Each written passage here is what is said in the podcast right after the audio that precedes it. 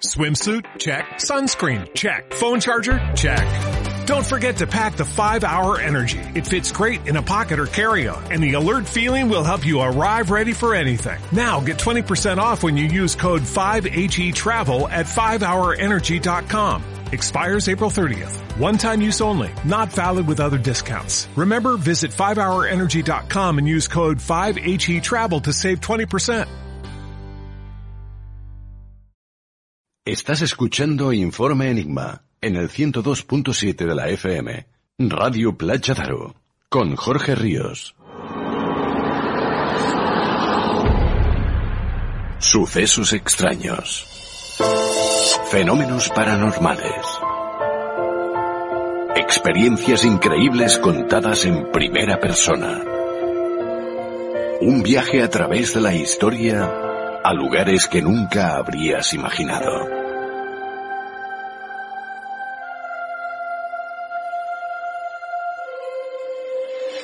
Un viaje lleno de misterio.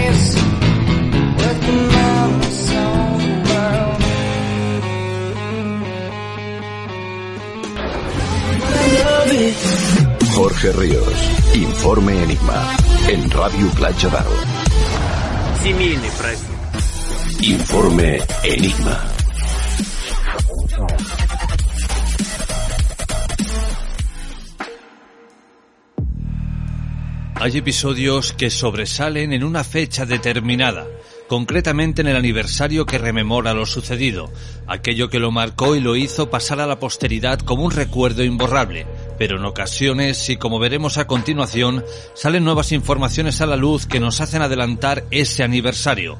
Hoy hablamos de los atentados contra las Torres Gemelas. Hoy vamos a volver a viajar aquel 11 de septiembre del año 2001, pero no a Manhattan, no al World Trade Center, sino a Moscú. ¿Por qué? Bueno, debido a los acontecimientos actuales que eclipsan todo recuerdo de un pasado esperanzador y la necesidad de entender en qué momento el mundo se dividió en dos partes, nos encontramos con que tirando del hilo, este nos acerca al día en que cambió el mundo, aquella fatídica mañana en donde más de 3.000 personas perdieron la vida. Y aunque lejos queda ya aquel 11 de septiembre, su sombra, ahora mismo os puedo asegurar que parece estar más cerca que nunca.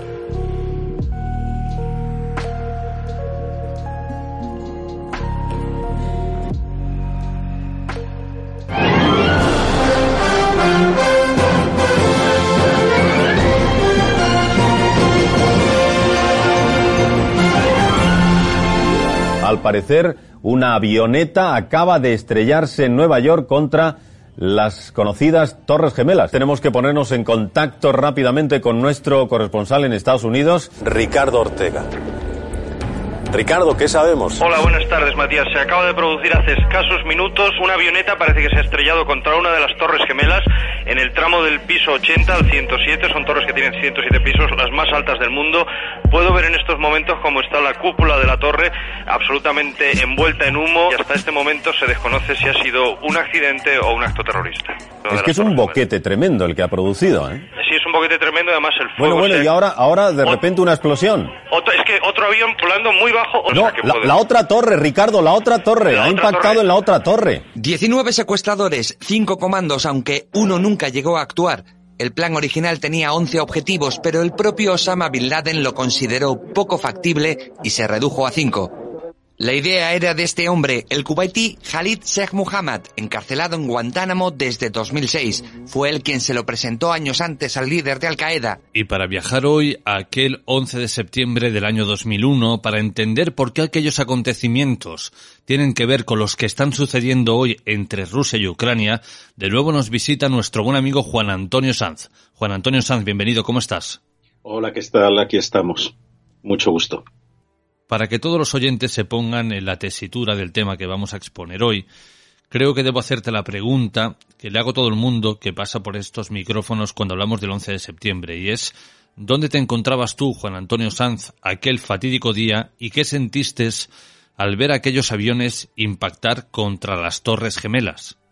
Bueno, pues yo estaba en Moscú. Yo trabajaba entonces para la agencia de noticias internacional EFE, española y, y para Latinoamérica, y me encontraba en la redacción. Era por la tarde y entonces eh, recuerdo además el sitio exactamente donde, donde estaba en mi puesto, y eso que allí variábamos de, de lugar cada cierto tiempo. Y, y bueno, eh, empezamos a oír, teníamos en una, esa redacción se componía de dos eh, grandes habitaciones unidas por una, por una puerta. En un lado estaban los fumadores y en la otra estábamos los no fumadores. Entonces se podía todavía fumar en los centros de trabajo.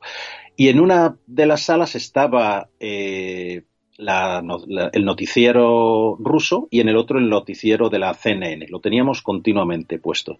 Y en mi habitación estaba la CNN. Y entonces el delegado de la agencia F, Manuel Velasco, en un momento determinado debió ver algo en, por internet y se fue a, se vino hacia nosotros, porque él hablaba muy bien inglés, pero no hablaba mucho ruso, y empezó a ver la, televisión. Entonces ya, claro, ya se había estrellado el primer avión. Entonces ya inmediatamente no sabíamos qué era, si era un accidente como podría parecer en un principio o se trataba de otra cosa. Y vimos en directo, pero mm, por televisión, vimos cómo se estrellaba el, el segundo avión, cómo impactaba contra la otra torre. Y ahí empezó ya pues, eh, la locura absoluta porque Moscú tenía mucha importancia en aquellos tiempos. Eh, nosotros veníamos siguiendo los acontecimientos en Afganistán. Nos tocaba a la delegación de Moscú seguir Afganistán desde hacía tiempo. Yo había estado escribiendo muchísimo sobre Afganistán desde que los talibán estaban intentando asaltar la ciudad de Talukán en el norte del país y casi día a día pues tenía alguna noticia sobre esto, sobre conflictos y escaramuzas en la frontera entre Tayikistán era el último extremo de la ex Unión Soviética ante los eh, talibán. Entonces era muy, muy, muy interesante eh, y, y, claro, a mí me pegó esto de, de, lleno, por supuesto. Eh, quiero decir, entonces no se sabía en ese momento si estaba relacionado con Afganistán, con, uh, con Oriente Medio o con, qué, o con qué pasaba. Los siguientes días fueron una locura, escuchábamos eh, todo lo que nos llegaba desde, desde Estados Unidos. Eh, teníamos en cada uno en nuestra casa también teníamos la CNN y algunas otras cadenas occidentales en inglés. Y bueno, y lo que desde Moscú, que también había pues cierta incredulidad de lo que estaba uh, pasando, pues eh, eh, veníamos siguiendo. Y ese fue, digamos, donde yo estaba. Inmediatamente empezamos a trabajar, a hacer previsiones, a hacer, dar radios, cuál era la reacción de Moscú ante todo lo que estaba ocurriendo y sobre todo cómo, eh, según se fue avanzando la hipótesis eh, de Al-Qaeda y de Osama Bin Laden y quien sabíamos que habíamos escrito que podría estar en, Afganistán y demás, bueno, pues eh, ahí empezó, empezó todo. Unos días antes, precisamente, se había, se había producido la muerte de, de uno de los eh, de uno de los principales líderes afganos, eh, prorruso y también contrario a los talibán. Entonces, bueno, todo, todo se encadenaba. Pero antes de conocer el punto de vista de Moscú sobre los atentados contra el World Trade Center, el Pentágono y demás, quisiera saber qué sentiste tú cuando vistes aquel magnicidio, porque por mucho que ya en aquel momento fueras un experimentado periodista, digamos de guerra, claro, mm, algo de tal calibre, algo de tal magnitud, eh, debe dejar pues algún tipo de huella, debe dejarte impactado. Claro, eh, vamos a ver, yo ya había visto en Moscú ah, y había cubierto atentados.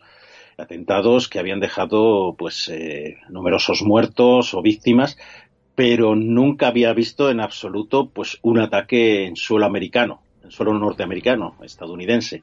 Entonces, eso me dejó bastante eh, impactado en el sentido de que eh, sabía que ahí estaba, estaba ocurriendo uno de esos puntos, uno de esos hitos en la historia eh, a partir de los cuales ya nada será lo mismo. Y entonces incluso siquiera todavía no sabíamos el, alcance de que podría tener el, ataque terrorista a las Torres Gemelas y al Pentágono y demás. Entonces, eh, bueno, mm, inmediatamente empezábamos a calibrar cuál podía ser la, respuesta.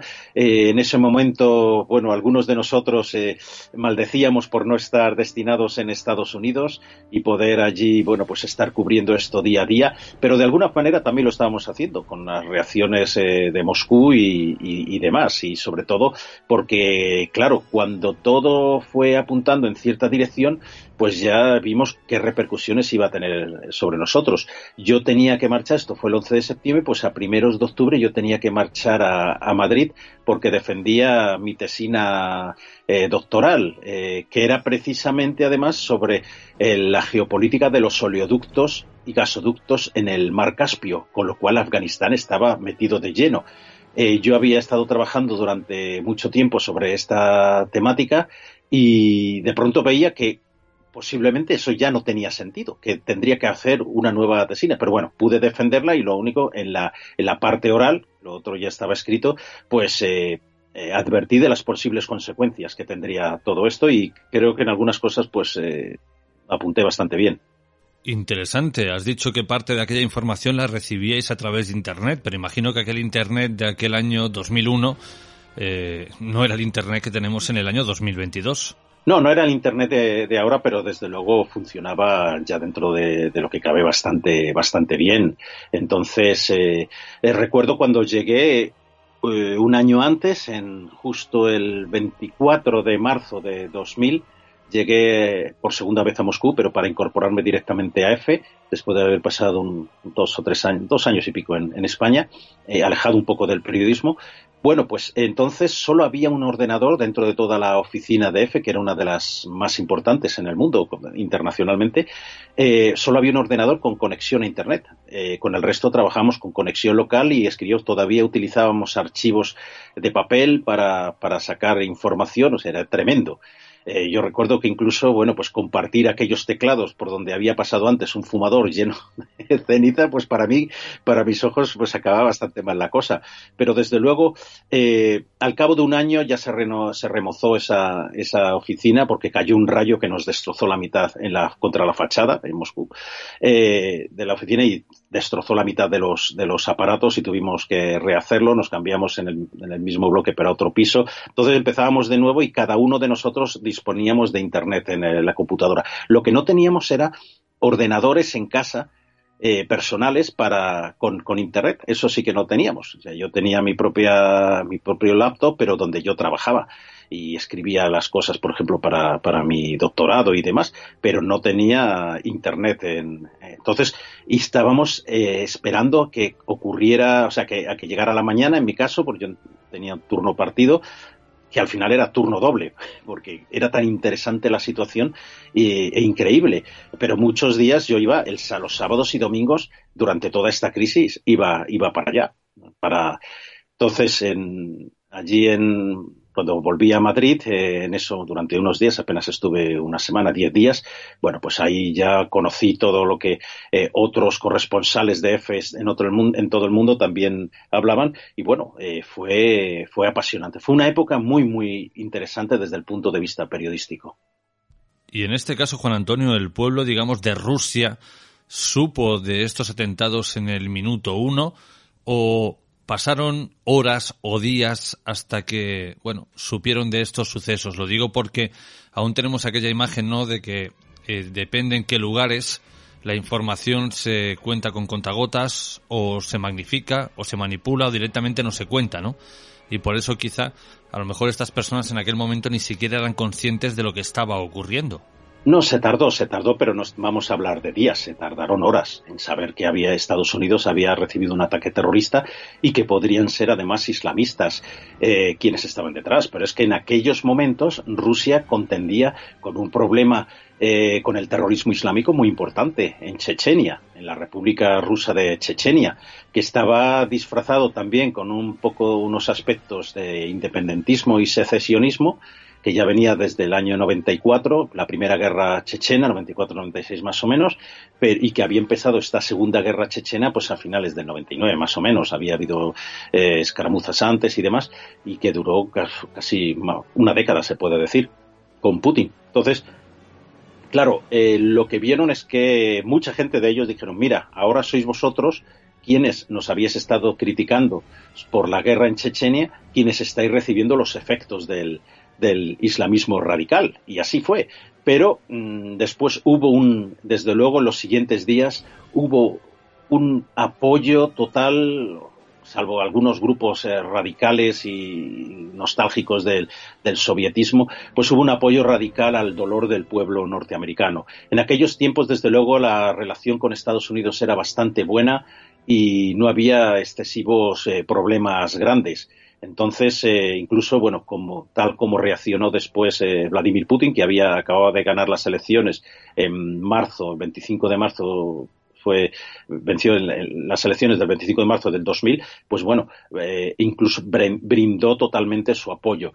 han cambiado muchísimo las cosas desde entonces, pero algunas de las cuestiones que están sucediendo hoy día se pueden no justificar en ningún momento, pero sí explicar por alguna de las situaciones que se vivieron entonces, sobre todo a partir de, del 2002, cuando estaba claro que la ayuda que había brindado Rusia, Rusia en Asia Central no fue agradecida en absoluto ni por la OTAN ni por, ni por Estados Unidos. Entonces había muchas expectativas de que esta lucha conjunta contra el terrorismo islámico, islamista, pues pudiera derivar en un acercamiento entre Rusia y Europa y que Rusia, ese, eh, ese hermano que había sido desechado durante tiempo, durante mucho tiempo por su adhesión al, al, al, comunismo de, de, la Unión Soviética, pues pudiera de alguna forma retornar a Europa. Eso no se produjo y de aquellos lodos pues vienen todas estas tormentas que tenemos hoy día.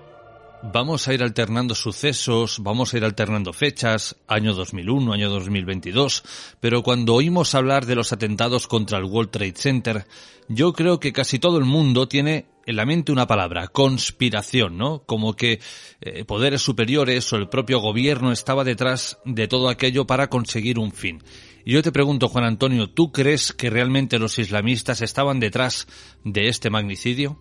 Yo creo que sí. Y yo creo que no habría que tener ninguna duda, porque si no es que no tendría sentido la historia hoy día. Si hubiera sido una conspiración de unos grupos de poder, léase Skulls and Bones, los Bilderberg, eh, X llámalo, los Illuminati, vamos a decir que, que, no, eh, lo han hecho tan mal desde entonces que más vale que se retiren y que se dediquen a sembrar setas en alguna, en alguna cueva perdida. Entonces, no puedo creerme que si se hace una conspiración semejante salga tan, tan mal y tenga un fracaso eh, semejante. Entonces, no. Eh, yo sí que creo que había eh, unos grupos que ya se había demostrado, por ejemplo, en los, en los ataques terroristas también dirigidos por Bin Laden, un par de años antes en, en Kenia y en, Tanzania contra las embajadas estadounidenses y que se estaba demostrando en lo que era Asia Central. Claro, yo venía siguiendo el tema de Asia Central desde hacía muchísimo tiempo, vamos, desde que llegué a, a Moscú en esta segunda oportunidad. Eh, y entonces ya se veía ahí que había ciertos grupos muy radicales que querían la transformación del todo, de todo. Y me estoy acordando, acordando, por ejemplo, del grupo de origen uzbeco, Hizb Tahrir. El Hizb Tahrir tenía ideas mucho más cerradas incluso que, la propia Al-Qaeda. Al-Qaeda era como un aglutinador de estos grupos, pero Hizb Tahrir tenía eh, mucha influencia en las mezquitas y, madrasas de, Asia Central. Eh, casi una década antes había estado yo en, viajando por, Asia Central y estuve en Bujara, que es Uzbekistán, estuve en una de esas madrasas de escuelas coránicas. Acababa de pasar apenas eh, ocho meses desde la caída de la Unión Soviética y recuerdo que cuando entré, entonces viajaba con una compañera suiza, estaba también estudiando ruso en, en Moscú, y entonces no trabajaba todavía para la agencia F, había trabajado en Madrid, pero no entonces. Y y se nos echaron encima los ulema, los, los maestros, con unas intenciones bastante feas. Entonces agarré rápido un, un Corán que tenía uno de los chiquitos que estaba estudiando y, yo me sabía la, la Suratul Fatiha, que es como el comienzo del, del Corán, el Bismillah, el Rahman el Rahim, Alhamdulillah. me lo sabía de memoria y entonces hice como que lo leía. En realidad lo, yo no leo tan deprisa el, árabe, pero me la sabía de memoria y eso me facilitó muchas cosas. Pero lo que quiero decir es una muestra de cómo ya en aquellos tiempos apenas no había llegado todavía un año desde que cayó la Unión Soviética, ya esa, esa islamización de todo lo que era Oriente Medio y Asia Central se estaba produciendo a unas marchas rapidísimas.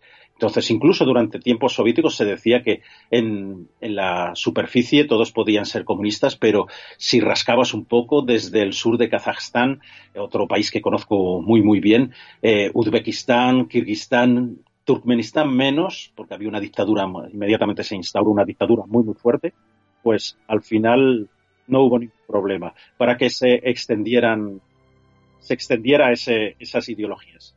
Yo ahora quiero saciar una duda personal que tengo desde hace ya largo tiempo, y es que contaban que Osama Bin Laden había eh, o bien pertenecido a la CIA o la CIA había sido quien lo había entrenado.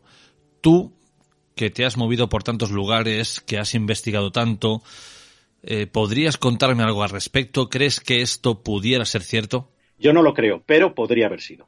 De hecho, por ejemplo, el primer presidente, uno de los primeros eh, grandes mandatarios de, de, en Afganistán, eh, Karzai, pues bueno, él había estado trabajando para Unocal, es una de las grandes empresas petroleras de Estados Unidos y que tenían unos grandísimos intereses. Vamos a ver, eh, una cosa es saber que eh, el régimen talibán protegió a, Osama Bin Laden, otra que Osama Bin Laden pudo organizar o no los atentados del, del 11 de septiembre y otra, desde luego, es la intención descarada que tenía también Estados Unidos para declarar la guerra al régimen talibán, que en realidad era mm, una fuerza subsidiaria en todo esto. Eh, quiero decir, los, eh, eh, de origen árabe, los guerreros de origen árabe que pululaban por Afganistán, iban a su a su bola, vamos a decirlo así. Entonces, no había, yo no veo al, al mulá Umar, que era uno de los dirigentes afganos, por entonces yo no le veo conspirando con Bin haciendo planes ahí con su ojo tuerto eh, para atacar Estados Unidos. Que supiera algo que se lo hubiera comunicado Bin Laden y también me extrañaría porque eh, los rusos ya tenían mucha infiltración dentro de, los talibán. Y también los pakistaníes y los pakistaníes eh, informaban de una forma u otra a los norteamericanos. Entonces quiero decir el, tales conspiraciones eh, pues se producen cuando hay un vacío de, información muy, muy grande. Y eso no se está produciendo entonces. Eh, yo creo que podría haber más casos de conspiraciones y temas de este tipo un tanto paranoicos actualmente con la guerra de, Ucrania, donde no nos está llegando apenas información. La información que nos llega nos llega solamente de una parte, del lado ucraniano. Los rusos están callando y o también hacen sus propias para para eh, para la doctrina interna sus propias mentiras entonces ahora hoy día sería mucho más fácil que se produjera algún tipo de esta conspiración que en aquel entonces donde todavía la prensa era muchísimo muchísimo más libre y más veraz y más efectiva que lo que es hoy día entonces eh, bueno todo, todo puede ser, quiero decir. Yo no, no, no voy a negar la máxima, pero mm, me extrañaría un poco. Y no es de extrañar que cada vez que ocurre un hecho de tal magnitud, bueno, pues eh, siempre surjan voces que apunten a que los Estados Unidos sean la mano negra que mueve todos los hilos, ¿no? Ocurre actualmente con esta invasión por parte de Rusia en Ucrania y también ocurrió eh, en aquel 11 de septiembre del año 2001. Yo te pregunto, Juan Antonio, ¿crees que de alguna forma los Estados Unidos se pudieron beneficiar de aquellos atentados contra el World Trade Center y contra el Pentágono? Eh, de una forma u otra se iba a haber producido un acercamiento al régimen talibán, quizá por las buenas, con la intención de construir lo que ya intentaron los soviéticos entre 1979 y 1989, y es un gran gasoducto y también oleoductos desde el mar Caspio hacia la costa, eh, hacia India y atravesando también Pakistán.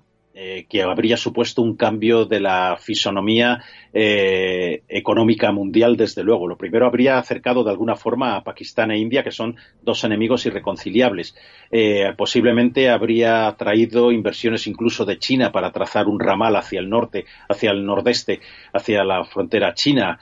entonces, mm, había muchos intereses para que eso no, no, se produjera. Pero, desde luego, bueno, pues todo, repito, todo, todo puede ser y de una forma u otra había muchos, hay muchos intereses económicos en Afganistán. Afganistán es un sitio que no tiene tantos, eh, tantas reservas minerales, a pesar de lo que se dijo de nuevo con la toma el año pasado de, Kabul por los talibán, pero desde luego es un lugar de paso y es un lugar que se llama algunas, eh, en algunos medios se llama bumper, es decir, es una especie de presa, de contención entre diferentes eh, sitios. Recordemos lo que ocurrió con el gran juego, el gran juego de entre los imperios británico y zarista en el siglo XIX, cuando era precisamente Afganistán, es el tierra de nadie, esa tierra dominada por los pastún, por los tajik, por uzbecos, por bueno, por un montón de pueblos eh,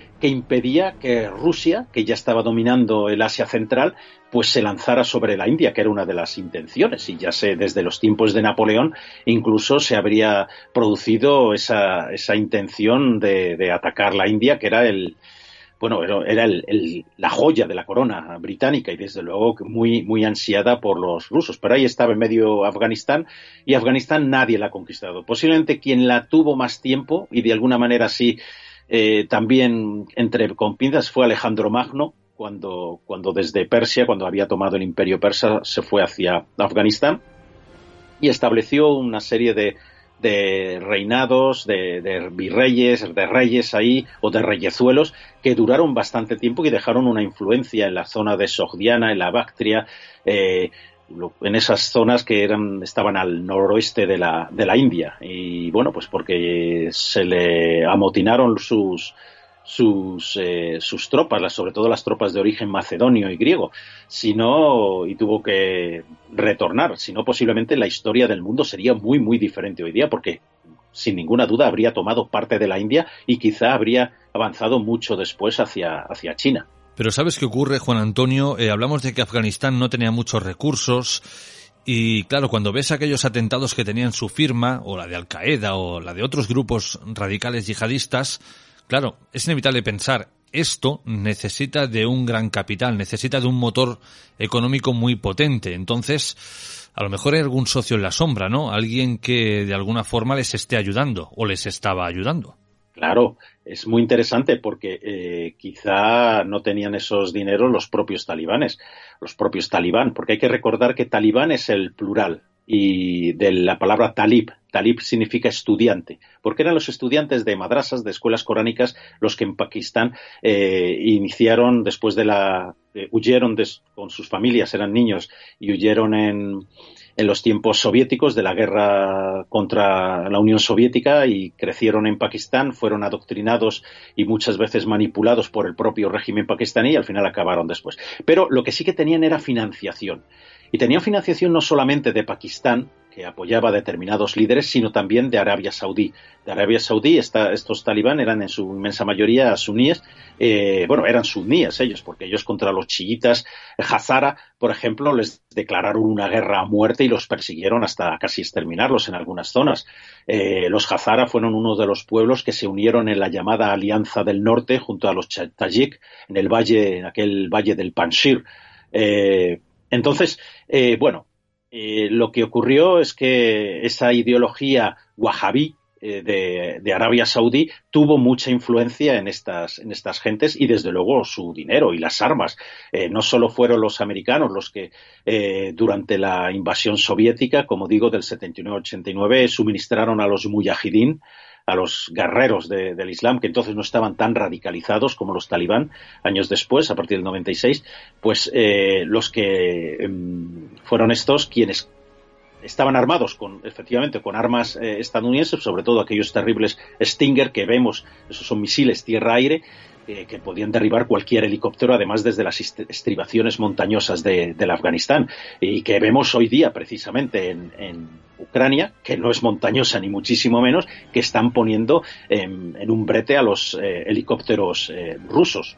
no ha cambiado mucho la situación. Si hay un pueblo que decide resistir, como está haciendo el pueblo ucraniano, pues lo va a hacer, a pesar de, de aunque tenga enfrente a un, a un ejército increíble. Vamos a ver, en, Ucrania quienes están resistiendo no son los partisanos ni son eh, los milicianos civiles. No, son, es un ejército muy grande también y muy bien preparado. Llevan preparándose desde hace muchos años por los estadounidenses. Y en eso sí que se parecería un poco a lo que ocurrió en Afganistán. El reconocimiento de Vladimir Putin de la independencia de las provincias separatistas del Donbass ha llevado la crisis de Ucrania a su peor momento. Kiev, la capital de Ucrania, ha movilizado a sus reservistas y Moscú mantiene su despliegue de tropas en la frontera. Pues el ministro ruso de Exteriores ha dicho que será una respuesta dura y dolorosa para Estados Unidos y no necesariamente simétrica, mientras también el presidente eh, ruso Vladimir Putin se muestra muy firme y sigue presionando a Ucrania para que renuncie a entrar en la OTAN. La amenaza indirectamente con perder más territorio si no lo hace porque Putin también respalda la pretensión de los separatistas eh, prorrusos de hacerse con con todo el Donbass, no solamente con el territorio que controlan ahora eh, mismo y además eh, recordemos también que el Parlamento ruso ya le ha dado el aval para enviar allí tropas. Así que seguimos viendo signos de que podría haber una escalada en este eh, conflicto. Además, Rusia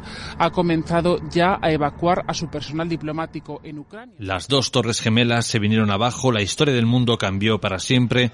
Pero Juan Antonio, tú que te encontrabas en Rusia en aquel momento, ¿cuál fue la posición postura del gobierno de Moscú ante aquella situación? Mm, digamos que los intereses o la expectación hacia Occidente era muy diferente. Ya se había producido la adhesión a la, Alianza Atlántica de muchos de los países de la antigua, del antiguo Pacto de Varsovia, pero eh, todavía Rusia creía que de alguna forma él iba a seguir ella, este país, iba a seguir a, sus antiguos aliados, a sus antiguos satélites soviéticos en ese camino hacia Europa. Entonces, eh, Putin lo que veía, lo que vio en el 11 de septiembre fue una oportunidad increíble para acabar, pues, con ese, con ese cáncer separatista que suponía Chechenia, que venía además desde el siglo XIX, incluso antes.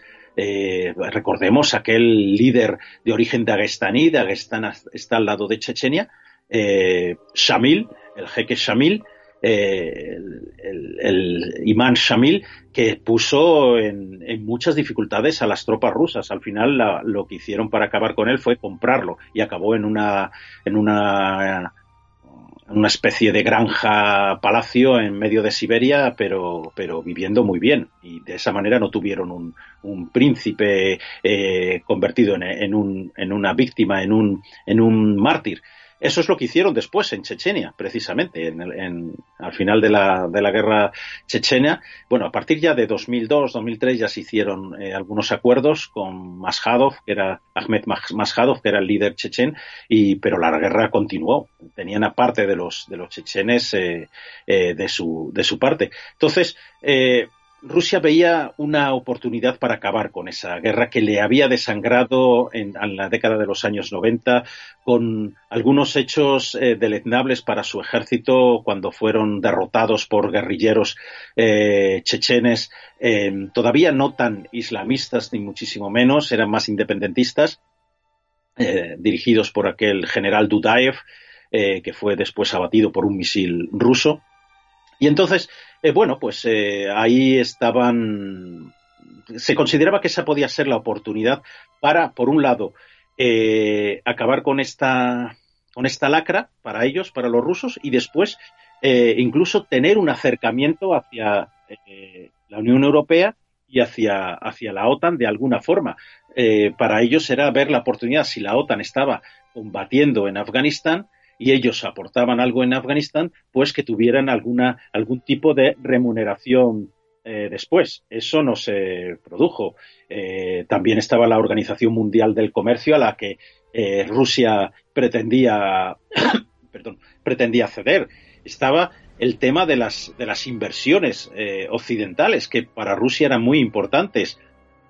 Después las relaciones con países como eh, Corea del Norte, como China y sobre todo con Irán y, e Irak, que podían ser de alguna forma también bendecidas eh, por, Occidente y por Estados Unidos. también la condonación de parte de su, de su deuda exterior y que por último fuera reconocida a Rusia como, una economía de, libre, de libre mercado. Y eso no, no, sucedió así, se tardó mucho tiempo en conseguir todo esto. Entonces, ¿qué hicieron los rusos? ¿Qué hicieron los rusos antes de que vieran sus esperanzas eh, abatidas y que no había servido nada?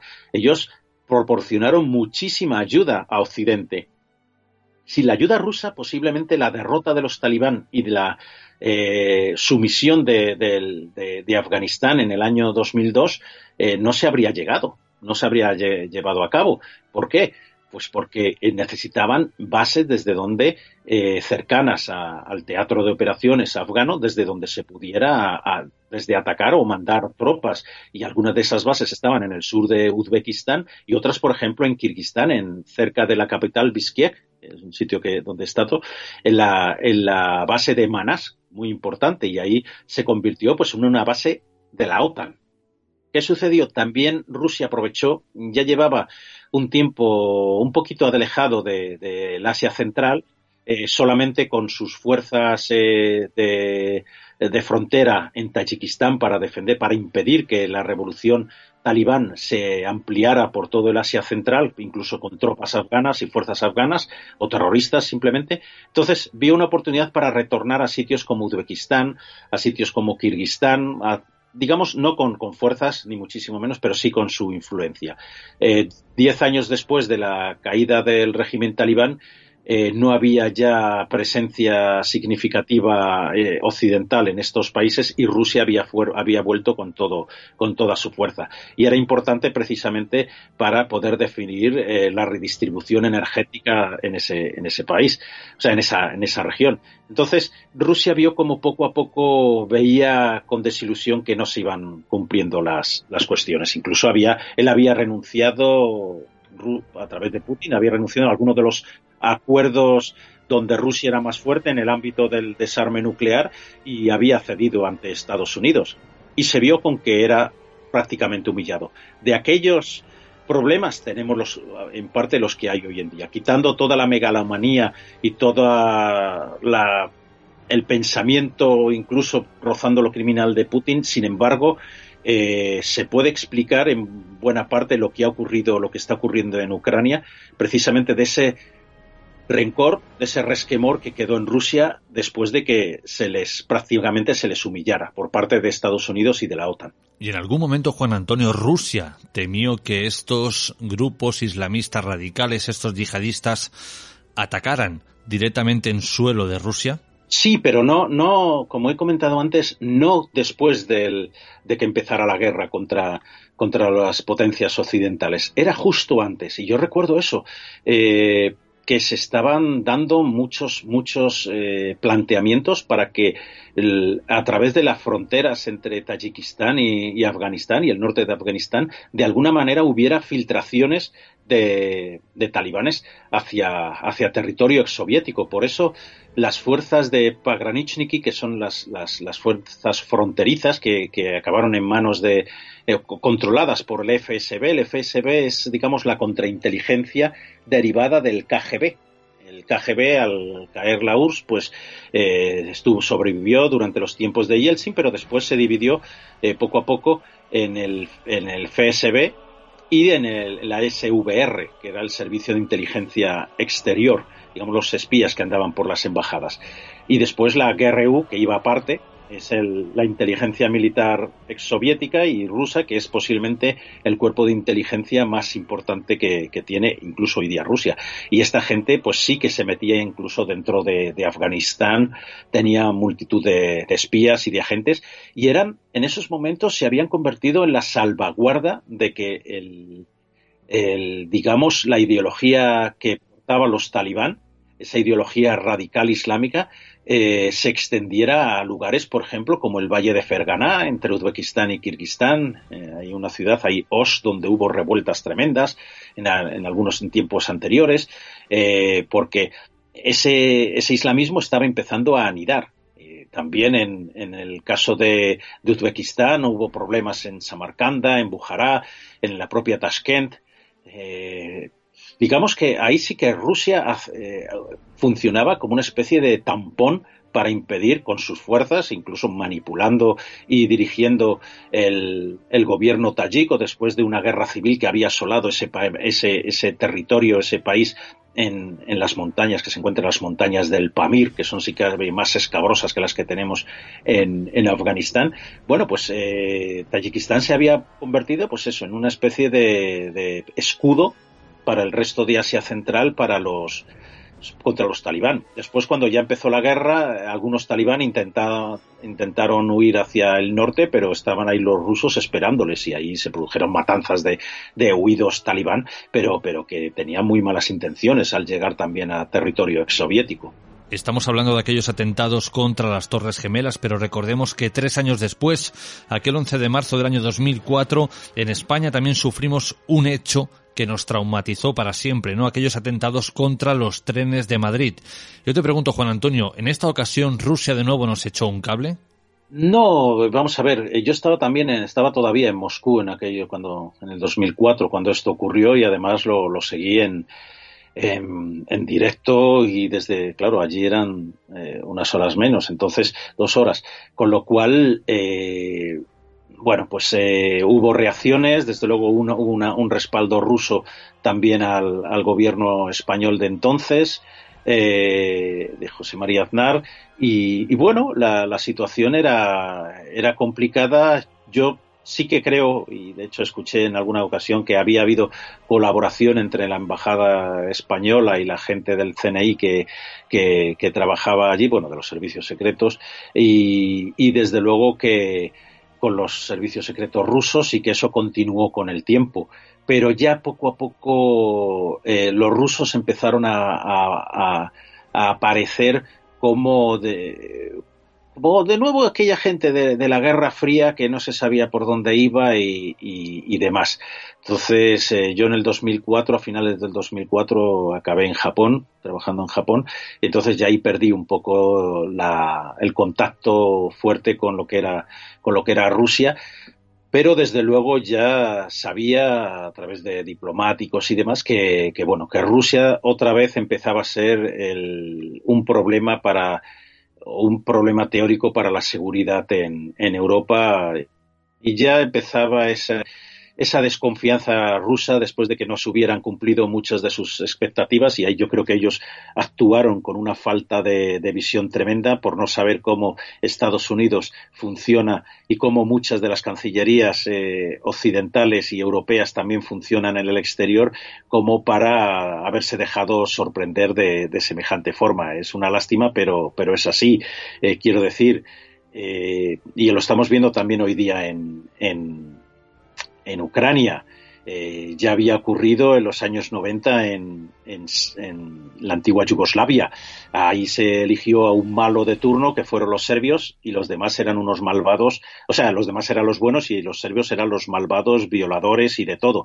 Y hubo mucho de eso, pero también hubo, mucho, hubo muchos abusos y terribles por parte de, de croatas, de bosnios y de, y de, otros, de otros pueblos allí. Entonces, eh, todo lo que los rusos habían habían criticado en, aquellos en aquel entonces, eh, de pronto vieron que se, que se repetía. Con lo cual, bueno, pues, eh, y sucede, como decía hoy día también, donde tenemos un pueblo elevado a la categoría de, de, pueblo luminoso y de lucha contra la oscuridad, que es Rusia, y yo no creo que eso sea así, ni muchísimo menos. Por supuesto que las matanzas que se están produciendo, producto de una guerra terrible, eh, son condenables, son, eh, incluso deben ser eh, investigadas para juzgar, pero no consideremos que todo lo que está ocurriendo allí es simplemente lo que nos está contando un lado, nada más que es el, lado ucraniano, ni muchísimo. Yo por lo menos no me lo acabo de creer. Y es más, eh, si rascas un poco y empiezas a investigar, incluso las propias informaciones que vienen de los servicios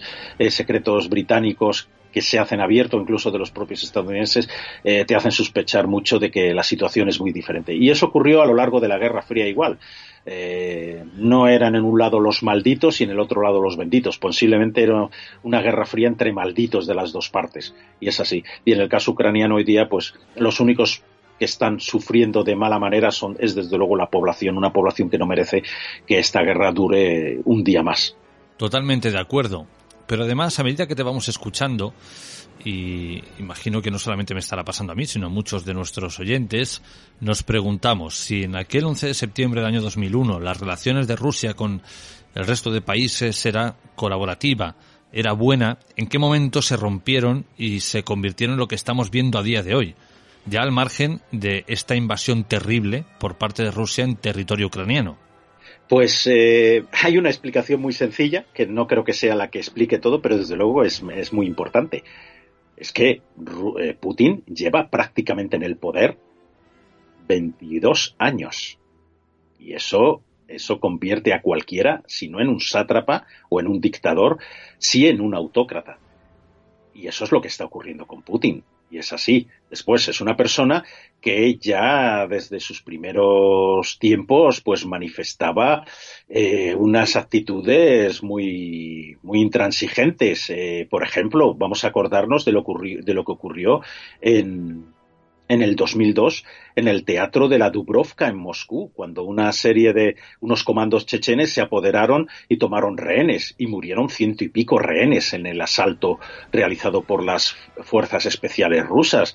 No hubo piedad, simplemente se quería la aniquilación total de los terroristas y daba igual que cayeran. Eh, y si no es que eran unos chapuceros increíbles. Después tenemos otros indicios, como por ejemplo los atentados que se ocurrieron justo antes de que Putin llegara al poder y de que se desatara con toda su fuerza la guerra, la segunda guerra chechena a finales del 99 y, tal, en, barrios de diferentes eh, ciudades rusas, donde volatilizaron, se puede decir, eh, edificios con cientos de muertos y se encontraron pruebas de que podían estar los servicios secretos rusos detrás de esos ataques para provocar una respuesta de la población y apoyar la segunda guerra chechena. Cuidado con eso, o sea, Putin sabemos quién es, dónde se formó, es un antiguo miembro de los de la del, espionaje eh, soviético. Entonces, bueno, la, la, situación es, o sea, Putin no se forja, eh, digamos, en este aspecto despiadado de la noche a la mañana, pero sí, desde luego, tiene 22 años para haber madurado y haber logrado esa capacidad de, de, bueno, de, ser un, auténtico dictador en algunos aspectos. En otros no. Bueno, cuando yo estuve en aquellos tiempos, Rusia no era una dictadura, que algunos dicen, no, es que Rusia siempre no, no, no sobrevivió eh, como democracia a la Unión Soviética. No, no, Rusia era una democracia tanto peculiar, con diferentes eh, cuestiones, y lo siguió. Y cuando yo volví en el año 2011, eh, acompañando precisamente a un equipo de cuarto milenio, en una expedición que hicimos por el sur de Siberia y otros lugares, eh, tú podías hablar lo que querías, la gente hablaba lo que quería por las calles, o sea, ha cambiado mucho. Y ha cambiado con ese crecimiento de, ese rencor que el primero que lo tiene es Putin. Después, eh, bueno, eh, la gente se ha enriquecido muchísimo y otra gente se ha empobrecido muchísimo en Rusia. Eh, hay cada vez más oligarcas que los hubo en la primera década de, después de la Unión Soviética en los años 90, pero ahora hay más todavía. Lo que pasa son más fieles al, al, poder porque eh, ese poder está, recordémoslo, está eh, cohesionado en torno a lo que fue la KGB, los llamados Silaviki. Silaviki son los hombres fuertes en torno a los cuales una especie de orden, casi, casi voy a decir, eh, secreta, pero no era secreta porque eran miembros de los servicios de inteligencia y se les puede rastrear su, origen. Pero en, ella fundamentó Putin su, su, poder. ¿Para qué? Para quitarle, impedir que el ejército adquiriera poder de alguna forma y para quitarle poder también a la sociedad civil.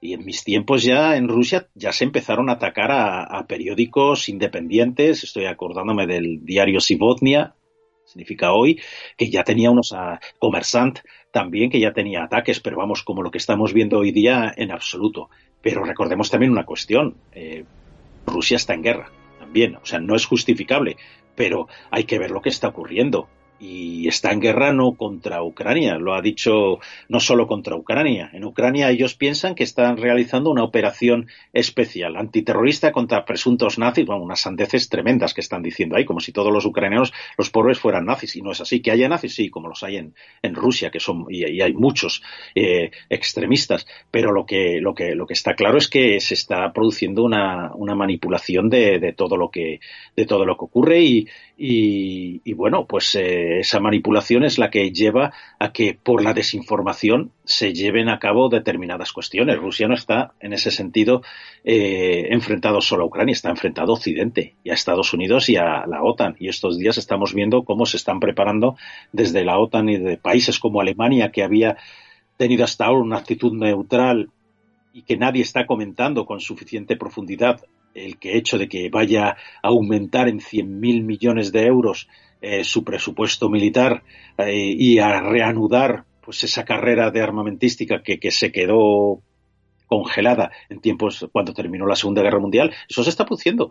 Y, Rusia sabe que su eh, verdadero contrincante no es Ucrania, tanto el ejército ucraniano como lo que hay detrás, como los, eh, los ejércitos y los países que están armando a, Ucrania.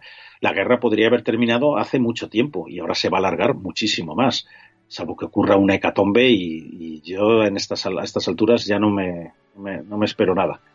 Como bien ha dicho Juan Antonio, Putin perteneció al antiguo servicio de inteligencia de Rusia, más conocido como el FSB y anteriormente conocido como el KGB, pero, hablando de estos atentados contra las Torres Gemelas o contra los trenes de Madrid, os aseguro que hay muchas personas que afirman que el servicio secreto de inteligencia ruso estaba detrás de ambos magnicidios.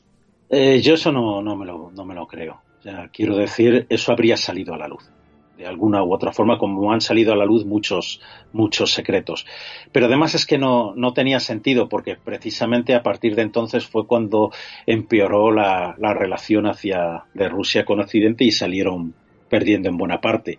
Eh, que en el proceso en el que los terroristas del 11S eh, acabaron cometiendo sus, sus atentados, pues hubiera mm, trazas que llevaban también a los a los servicios de inteligencia soviéticos, es posible, pero es que llevaban eh, rusos, pues es posible, pero es que también llevaban a los servicios de inteligencia estadounidenses, es lo que es lo más eh, interesante, pero no quiere decir que hubiera una gran conspiración.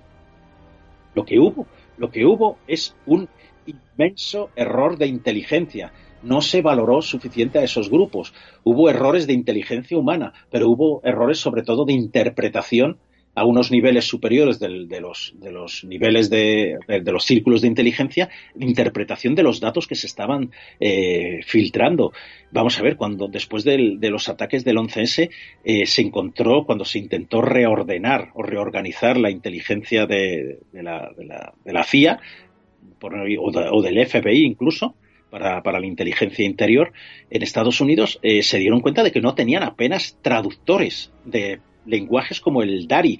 El Dari es eh, uno de los idiomas de Afganistán, pero que es muy parecido al Farsi. Es que no tenían tampoco ni siquiera del Farsi, a pesar de los del, desafío que estaba produciendo Irán desde el 1979, cuando venció la, revolución eh, del Ayatollah Khomeini.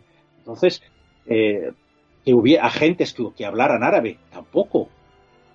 que pudieran interpretar. O sea, había, sí, había activos en diferentes países que eran tenían esos idiomas, pero que no eran 100% siquiera confiables. Con lo cual hubo un fallo de inteligencia brutal, como lo hubo en España en el 2004, donde a pesar de ser nosotros vecinos eh, de, de, países árabes y con una presencia y unas relaciones con los países árabes, apenas nadie hablaba ni en el ejército, ni en los servicios de inteligencia, ni en ninguna parte árabe. Es más, cuando eh, se mandaron tropas, se han ido mandando tropas a Afganistán, eh, no había, tenía que contratar a iraníes que estaban eh, exiliados en España, porque no había una fuerza propia de, gente que dijera, bueno, pues em, tenemos a este señor que ha nacido en Albacete y que además ha estado estudiando cinco años Farsi y que puede, y que, y que sabemos que es 100% fiable. Pues eso no, pero tampoco en Estados Unidos sí estaba mejor. En cambio, Rusia eso sí que siempre lo tuvo mucho más reforzado mucho más reforzado. Entonces, eh, eh, con la enseñanza de idiomas y tal, yo recuerdo cuando entre los rusos que trabajaban en la agencia F, pues que todos hablaban español muy bien, casi todos hablaban inglés y siempre había, eh, yo recuerdo a uno de ellos que hablaba amárico, que es el idioma de, Etiopía. O sea, se les, cuando trabajaban para los servicios, o sea, cuando estudiaban en las academias de, diplomacia del servicio exterior, les hacían obligatoriamente estudiar otros idiomas. Yo recuerdo uno de los presentadores, creo que era Kisiliov, pero no estoy seguro ahora mismo, presentadores estrella de, de Rusia, un tipo además que era bastante eh, anti-Putin, bueno, pues este hablaba inglés y hablaba farsi, o sea, iraní, eh, persa, eh, perfectamente. Entonces es muy interesante eso. Tú te encuentras aquí a alguien en, cualquier academia, en cualquier cadena española, algún periodista que te hable iraní, no porque sea de origen iraní, sino porque estudió en la universidad, o árabe, esa es la diferencia tan grande eh, y que ha llevado pues a numerosos fallos y, retrocesos en el tema del uso de la inteligencia. La inteligencia quiero decir como recolección de información necesaria para tomar adopciones, eh, eh, para adoptar situaciones y decisiones de carácter estratégico. Para ir encargando la recta final, Juan Antonio, actualmente las relaciones con Rusia están totalmente rotas, pero hay alguna posibilidad de que en años venideros puedan volver a ser, eh, no sé, cordiales, que podamos tener un buen trato con ellos? Sí, totalmente. Pero eh, antes tiene que salir Putin del poder. No hay otra. Desgraciadamente, bueno, no desgraciadamente, eh, no hay otra. Desgraciadamente porque va a costar eso muchísimo. Pero se ha llegado a, una situación. La invasión de Ucrania es condenable desde todos los puntos de vista, aunque puede ser explicada eh, no puede ser justificada en ningún caso. Y las muertes que están allí ocurriendo no se las van a cargar, se las va a, cargar en los hombros del soldadito, del sargento, del capitán ruso que está en un tanque. No, eso es responsabilidad de Putin y de quienes están en su círculo interior. Eso sí, eh, también tenemos responsabilidad en Occidente, porque no se puede desechar, no se puede eh, empujar y no se puede insultar a todo un país con el que Siempre Europa ha tenido una relación muy especial en temas de seguridad y en temas de económicos y en temas culturales. Sin la Unión Soviética no se podría haber derrotado al, al nazismo. No se podría haber derrotado al nazismo. Pero es que tampoco se podría haber derrotado al Napoleón de principios del siglo XIX si no hubiera sido por la campaña rusa, donde se desangró totalmente el ejército napoleónico. Entonces, cuidado, eh, hay que reconocer el valor de, este país, el valor de su gente, que tiene una afinidad hacia Occidente mayor que el que puede tener hacia China. Que muchas veces decimos, bueno, es que Rusia está la mitad en Asia y la mitad en Europa, sí, geográficamente, pero el alma rusa está más en, en Europa que en Asia. Yo he vivido entre ellos casi ocho años. He estado casado con una mujer rusa, con lo cual los conozco, creo que los conozco un poquito. Un poquito.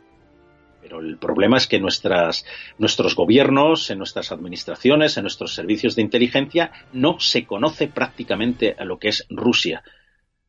No se conoce, ni siquiera eh, por los servicios de inteligencia trabajando in situ. Porque para conocer a un país eh, tienes que conocer cómo piensa su gente. Y muchas veces aceptar cómo piensa. No, por supuesto, eh, aceptar las barrabasadas que se están cometiendo, ni muchísimo menos y si en estos instantes se está manipulando a buena parte de la opinión pública rusa, lo que hay que hacer es intentar cambiar eso, pero no convertir a todos los rusos en enemigos. Eso es un gravísimo error. O decir que no se puede dar una conferencia sobre Dostoyevsky en una universidad porque, porque no, o no se puede interpretar a Tchaikovsky o a quien sea a cualquier artista eh, ruso, músico o, o, leer sus obras porque son rusos y son los malvados que han atacado Ucrania. No, eso es así. Esta guerra es la guerra de Putin. Lo vea, queramos ver o no. Sin Putin posiblemente no tendríamos esta, esta guerra.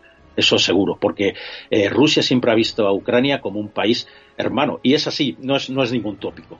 Eh, yo lo he visto, los matrimonios mixtos eh, por todas partes. ¿Quién no se jactaba de tener? Mi mejor amigo era ruso, era de origen también ucraniano. Mi exmujer, eh, rusa de Kazajstán, pero también con origen ucraniano. ¿Cuántas veces fui a Ucrania para, cuando fuimos para visitar a su familia ucraniana? Entonces, se, está, se están dando las vueltas y ahí estaba actuando no solamente el, el, esta, este pensamiento bestial de determinadas fuerzas en Rusia, sino también un ultranacionalismo ucraniano muy, muy fuerte. Y no digamos el ultranacionalismo europeo, que es bestial, que es un ultranacionalismo además regido por, las, por, por el dinero.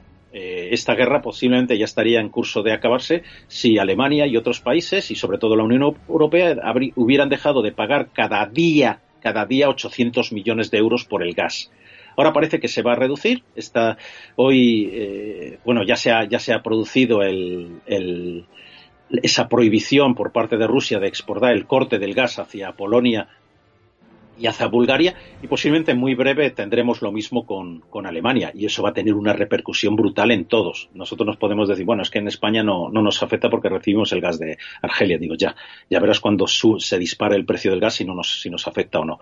Entonces, todo el mundo tiene unas imbricaciones, tiene unas relaciones en estos tiempos del, del globalismo y globalismo desde el punto de vista positivo y negativo, eh, que no se puede, no se puede eliminar a uno de los países más, con más recursos del planeta y con mayor capacidad territorial en sus fronteras, con lo cual eh, seremos muy, muy ciegos si queremos de nuevo aislar a, Rusia. Y ya antes de que invadieran los rusos Ucrania se venía diciendo, el propio eh, el presidente francés lo dijo, no se puede aislar a Rusia. Y tenemos que ver las deudas que tenemos con ellos y cómo esto se puede solventar de alguna forma. Y la única manera de, tratar con un bully, con un, con un hooligan, es intentar convencerlo. ¿Y qué sucede?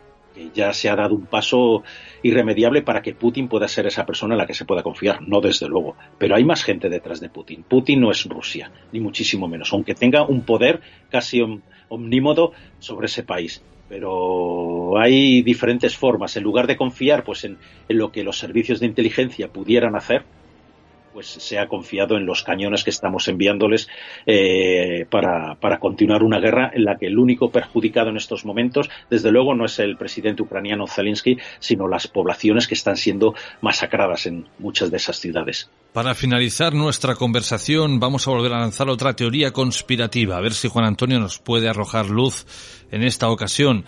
Y mi pregunta es, ¿Osama Bin Laden está realmente muerto?